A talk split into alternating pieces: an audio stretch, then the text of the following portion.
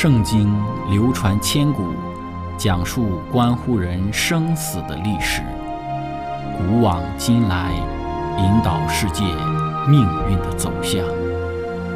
圣经历经风雨，见证真爱永恒的真理，惊天动地，拯救堕落罪孽的生灵。圣经荡气回肠。感动铁石心肠的生命，坚往之来，翘首以待基督的复临。希望福音广播电台圣经系列解经节目《开卷有益》，让我们翻开这本千古奇书，去领悟其中可以扭转人生的真理。亲爱的听众朋友，平安！欢迎您收听《圣经解经》节目《开卷有益》，我是您的朋友志成。今天我们要继续学习《圣经·创世纪》二十二章一到第八节。经上记着说，这些事以后，上帝要试验亚伯拉罕，就呼叫他说：“亚伯拉罕。”他说：“我在这里。”上帝说：“你带着你的儿子。”就是你独生的儿子，你所爱的以撒，往摩利亚地去，在我所要指示你的山上，把他献为燔祭。亚伯拉罕清早起来，背上驴，带着两个仆人和他儿子以撒，也劈好了燔祭的柴，就起身往上帝所指示他的地方去了。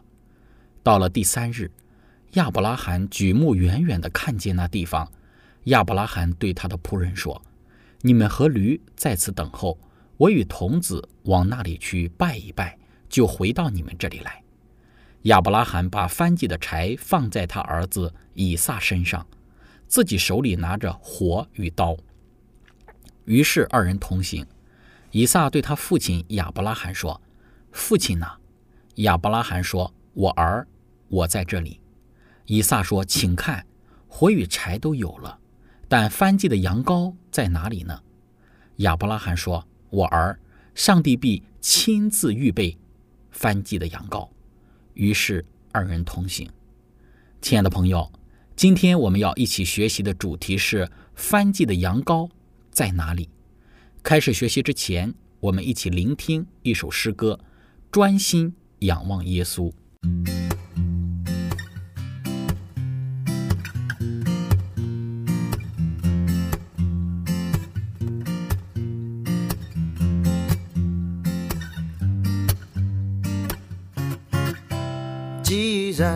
有这么多的见证人，像云彩围绕着我们，就应该放下各样重担，脱下残累我们的罪。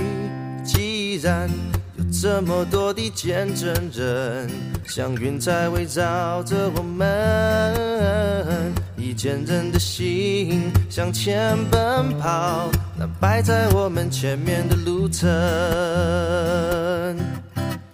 让我们专心专心仰望耶稣，那信心的创始完成者，以合一的心并存忍耐，奔跑我们前面的路程。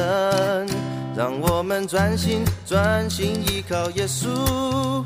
旷野中的安慰引领着，以喜乐的心并存盼望，奔跑我们前面的路程。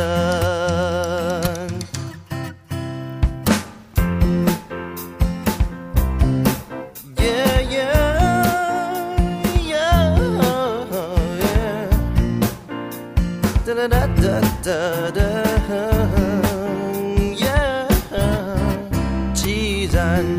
这么多的见证人，像云彩围绕着我们，就应该放下各样重担，脱下残累我们的罪。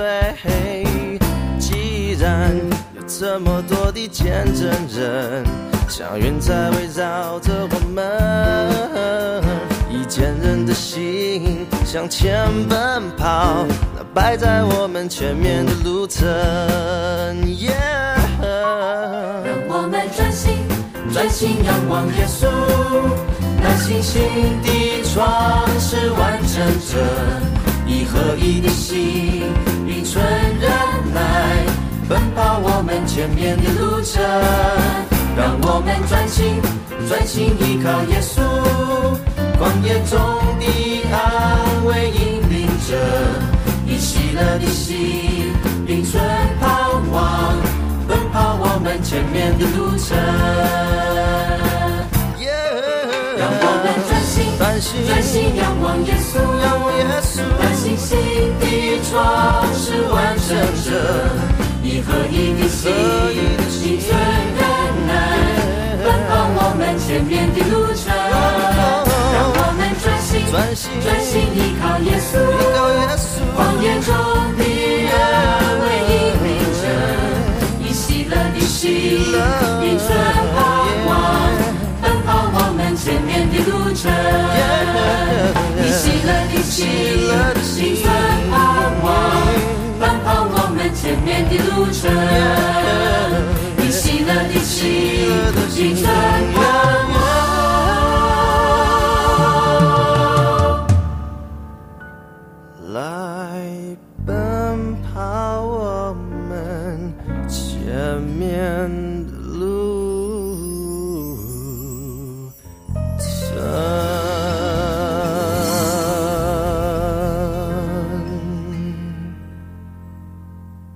亲爱的朋友，上次我们的分享讲到亚伯拉罕是如何回应上帝对于他信心的考验的。亚伯拉罕面对上帝要他献上自己儿子的吩咐，虽然有挣扎，内心虽然开始有疑惑，撒旦也在旁耳语，但是先祖最终还是坚定的以信心实际的行动战胜了一切内里的挣扎，背上了驴，带上仆人。带着自己的儿子以及翻祭的劈柴上路了。这一段往摩利亚山的旅程，亚伯拉罕内心是极其挣扎的。虽然以信心顺从了上帝的呼召，但是在前往摩利亚山的路途之上，谁能够体会亚伯拉罕的心呢？谁能够理解他将要亲手将自己的孩子屠杀献上给上帝呢？当做翻祭呢？在《先祖与先知》这本书之中，描述了亚伯拉罕整个去往摩利亚山的一个内心的感受，其描述之细腻，着实令人动容。刻画出的那一副慈父之爱，让人为之拭泪。亚伯拉罕回到帐篷里，到以撒睡觉的地方，只见他天真烂漫，无忧无虑地沉睡着。这位父亲向爱子的脸上。凝视了片刻，就颤颤兢兢地离开了。他再来到萨拉的旁边，见萨拉也正在睡觉，他应否把他唤醒，让他再拥抱儿子一次呢？他应否把上帝的命令告诉他呢？他很想将心事吐露给他，与他分担这可怕的责任，但又怕他会拦阻他，所以欲言又止。以撒是撒拉的喜乐和光荣。母子情深，相依为命。他深怕慈母的爱心会不允许他这一次的牺牲。最后，亚伯拉罕唤醒了他的儿子，告诉他上帝命令他们到很远的一座山上去献祭。以撒过去曾同他的父亲时常在那些标志着他们漂流生活的祭坛上献祭，所以亚伯拉罕这时呼唤他，他并不以为奇。于是。他们立时准备出发，把木材劈好，给驴驮上。他们带着两个仆人就动身了。父子二人静静地并肩而行。先祖一路默想那痛心的秘密，就无心说话了。他想到那得意怜爱的慈母和他单独回转家门去见到他的那一天，他深知那一把杀他儿子的刀也必将刺透他母亲的心。那一天是亚伯拉罕一生所经过最漫长的一天，慢慢的挨了过去。当他的儿子和仆人们正在睡觉的时候，亚伯拉罕整夜祈祷，总是希望有天上的使者来对他说：“试验已经够了，这位年轻人可以安然的回到他母亲的跟前了。”但是他那备受磨练的心灵却得不到安慰。第二天又过去了，又是一夜的自卑和祷告，但是那使他丧子的命令仍然不断在他耳中响着。撒旦在旁耳语，叫他发生疑惑和不信。但是亚伯拉罕抗拒了他的试探。当他们开始第三天的行程之时，先祖举目向北观看，他看见应许的记号，有一朵荣耀的云彩遮盖着摩利亚山，他就知道那向他说话的声音是从天上来的。到了这个时候，亚伯拉罕一直没有埋怨上帝，他只是借着思念上帝的良善和信实来兼顾自己的心。这个儿子原是出于意料之外得来的，难道那赐下这宝贵恩赐的主没有权柄把他收回吗？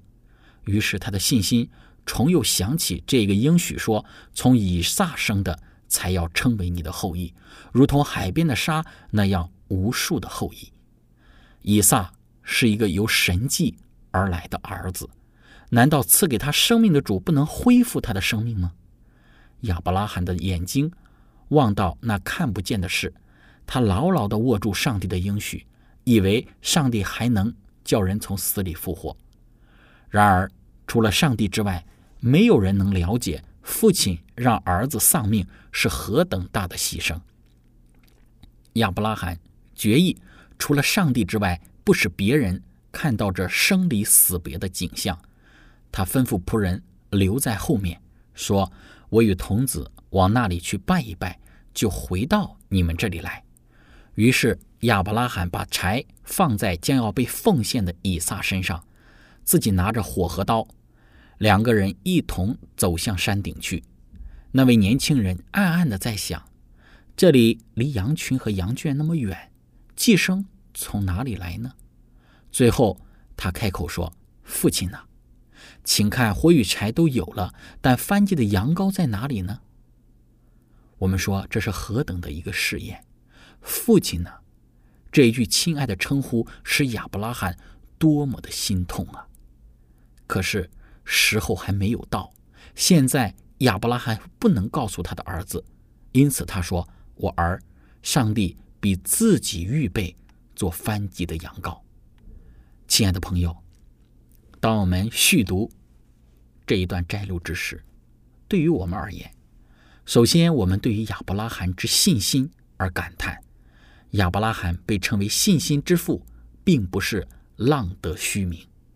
从他被上帝呼召出离加勒底的乌尔，到此时他顺服上帝将自己的儿子带到摩利亚山上，他的信心并没有为此减退。虽然在这中间，他曾有两次在自己妻子撒拉的事情上的一个软弱表现，以及在过去。下甲这件事情上所表现的妥协，我们说亚伯拉罕的一生不突然承受信心之父的美名。今日我们所生活的这个时代，到处充斥着都是不幸和悖逆，比亚伯拉罕的那一个时代更加的邪恶，更加的堕落。但亚伯拉罕能够在那样的一个时代之中持守对于上帝的信心，毫不疑惑地听从上帝的带领，是今天我们。孝学的榜样。我们说，亚伯拉罕虽然在这个中间有失败，有一些人性的软弱的表现，但是他最终在献以撒这一件事情上的表现，是他信心的巅峰。这让我们看到，一个有信心之人，他对于上帝的顺服会达到何等的地步。亲爱的朋友，当我们为亚伯拉罕在面对上帝的试验而表现出的信心与顺服，我们内心为之感叹的时候，我们同时也看到了亚伯拉罕他自己内心的波动，内心之中对于即将要亲手将自己的儿子献上的行动，我们说谁能体会呢？我们想到的是天父上帝对于世人的爱，谁能体会亚伯拉罕的献子？那是一种对于天父舍弃自己的儿子而有的一个预尝。因为天父要在之后将他的独生子，也就是为人舍命的耶稣基督亲自的赐下，他也要同样的将他自己的独生子献为翻祭，使他牺牲在十字架上，为要成就对于世人的救赎。作为上帝的朋友，亚伯拉罕此时的心境，唯有天赋上帝能够体会。正如《先祖先知》这本书当中所论述的一样，然而除了上帝之外，没有人能够了解父亲让儿子丧命是何等大的牺牲。事实上，以撒就是对于耶稣基督他死的一个预表。而亚伯拉罕在此所经历的，就是天赋上帝舍弃自己的独生子的心境。在我们之后的分享之中，我们会专题来论述这一部分的内容。亲爱的朋友，当我们看到亚伯拉罕如此的顺服上帝，从中给我们的第三个方面的领受，就是亚伯拉罕他所信的是那一位能叫死人复活的主。对于亚伯拉罕而言，顺从上帝的吩咐，献上自己独生的儿子。他之所以如此的顺服，乃是因为对于上帝是一位让人能够从死里复活之权柄的信靠。圣经中在亚伯拉罕之前还没有提到什么人从死里复活，也没有人有这一种从死里复活的见证。唯一的记载就是先祖以诺因为信与上帝同行而被上帝取去的记载。但是对于亚伯拉罕而言，他信靠上帝。若是他将自己的儿子以撒献上，当作翻祭献上，上帝必然能够叫他死而复活。正是这一种对于上帝会使人死而复活的相信，使得亚伯拉罕毅然决然地照着上帝的吩咐去行。在没有任何的见证、没有任何人经历过这一种死而复活的神迹之时，亚伯拉罕他就信了。这些未见而信的信心是亚伯拉罕信心的特征，并不是亚伯拉罕看见过、听到过、经历过死人复活。但是亚伯拉罕凭着对于上帝权柄的信靠，他顺服上帝的带领，照着上帝的吩咐而行。这种的信心是今天的我们要去学习和效法的信心。亲爱的朋友，分享到这里，我们一起来聆听一首诗歌。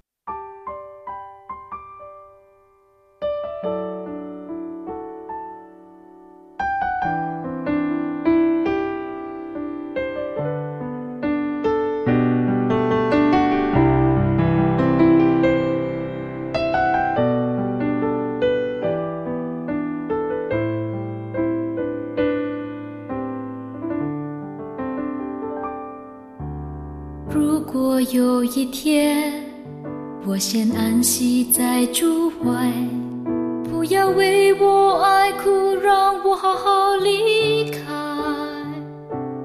我会暂时消失在人海，静静等候主再来。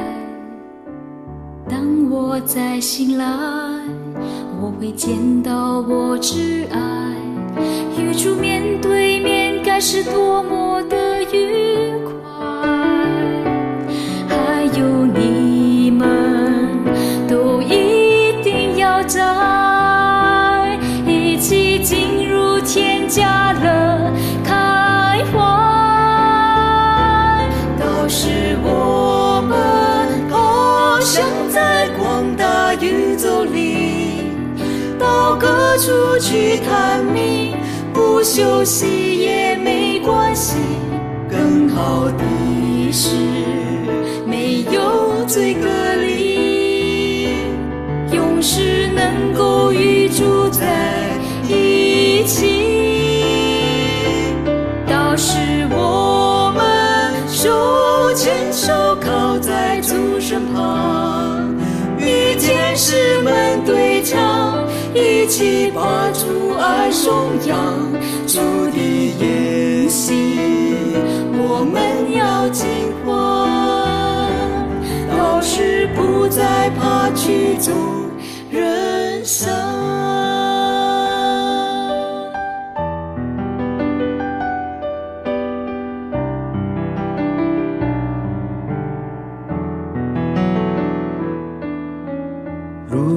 有一天。我先安息在主怀，不要为我爱哭，让我好好离开。我会暂时消失在人海，静静等候主再来。当我再醒来，我会见到我挚爱与主面对面，该是多么的愉快。还有你们都一定要在，一起进入天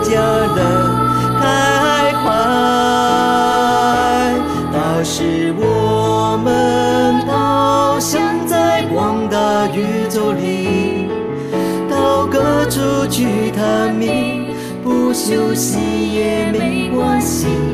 更好的是没有罪隔离，永世能够与主在一起。到时我们手牵手靠在主身旁，与天使们对唱，一起把主爱颂扬。主的筵席，我们要尽欢。到时不再怕曲终人散。到时我们翱翔在广大宇宙里，到各处去探秘，不休息也没关系。更好的是有罪隔离，永世能够与主在一起。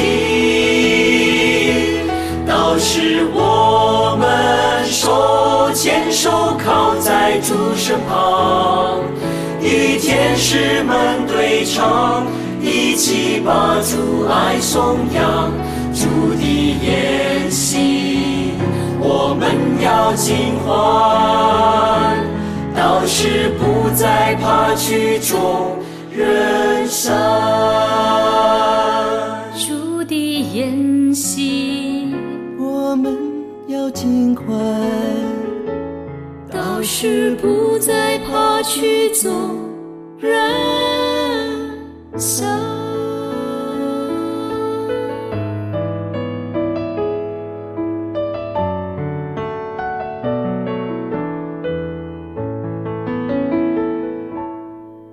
亲爱的朋友，以上我们的分享讲述到，当亚伯拉罕照着上帝的吩咐，带着自己独生的儿子以撒去往摩利亚山上献为燔祭之时，我们看到的他在整个过程之中信心的三个表现。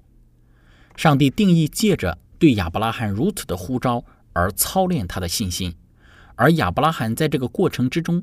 也确实体现了一种完全顺服的信心，彻底放弃自我的信心，以及未见而信的信心。这三个信心的特征是今天的我们需要学习和操练的。当抵达摩利亚山的亚伯拉罕父子，此时以撒的一个问题将亚伯拉罕的献祭推向了高潮。以撒说：“父亲呢？请看，火与柴都有了。”但翻祭的羊羔在哪里呢？这一句亲爱的称呼使亚伯拉罕多么的心痛。翻祭的羊羔在哪里呢？到底谁才是翻祭的羊羔呢？亚伯拉罕助坛献祭的生活一定是以撒不陌生的。对于以撒而言，亚伯拉罕的一生是一个不断献祭给上帝的一生，表明亚伯拉罕对于献祭的熟悉以及献祭最终所有的一个预知。献祭的制度最早可以追溯到伊甸园。之前我们分享到创世纪第三章的时候，我们特别讲到，献祭是一种对于要来之救赎主的相信，是一个让人从罪恶之中得解脱的唯一希望。当以撒询问翻祭的羊羔在哪里的时候，表面上传递的信息是以撒的疑问：没有翻祭的羊羔该如何的献祭？但让我们想到的却是，没有翻祭的羊羔，人类的命运就是必死的命运。人都因为犯罪而陷入到了罪恶的处境之中。没有上帝的羊羔，人最终的命运就是死亡作为结束；没有上帝预备的救赎，人最终的归宿就是永远的沉沦。今日，人在罪恶之中，是否能够向以撒所发的问题询问出翻译的羊羔在哪里？或者说，从另外的一种说法来讲，人如何才能够得救呢？当我们去询问之时，我们要知道谁才是翻祭的羔羊，谁才是能够承担人罪恶的那一位。